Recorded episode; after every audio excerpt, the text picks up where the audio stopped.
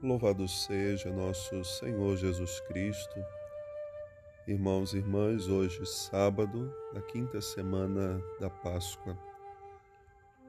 Ao longo de toda essa semana, Jesus foi nos convidando a permanecer nele, a permanecer no amor, a sermos testemunhas desse amor, amando-nos uns aos outros.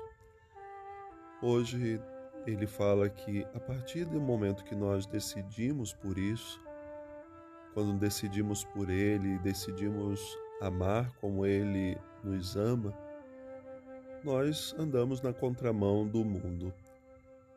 E Ele então, muito claramente, vai dizer: assim como o mundo me odiou, Ele também odeia vocês. Jesus deixa muito claro aqueles discípulos que não deviam conformar a vida deles às realidades do mundo, mas, como São Paulo nos ensina, devemos fazer todo o esforço possível para alcançar as coisas do alto. Quando Jesus reza a sua oração sacerdotal, ele pede ao Pai: Pai, eu não vos peço que os tireis do mundo, mas que eles sejam guardados do maligno.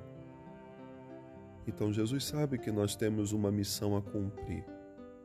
Nós somos chamados a viver esse testemunho do amor no mundo, andando na contramão do mundo.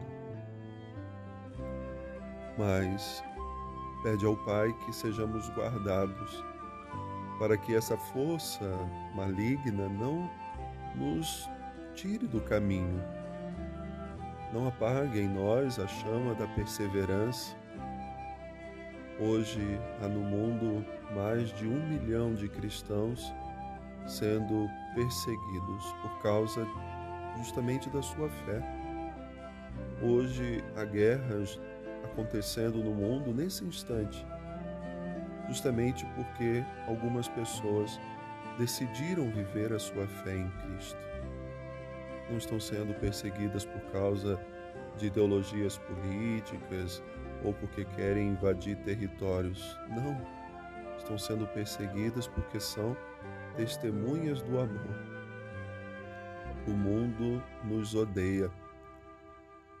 Dom Henrique Soares bispo que foi vítima também agora da pandemia do coronavírus, ele dizia: Não nos deixemos enganar, achando que o mundo nos é simpático, que o mundo nos ama. Não, o mundo nos odeia, porque o mundo ele é comandado por essa força maligna que quer destruir o Evangelho, que quer destruir Cristo, palavra viva presente no meio de nós. E como que ele tenta destruir isso? Perseguindo os cristãos. Então nós somos chamados a buscar sempre mais no Senhor essa força.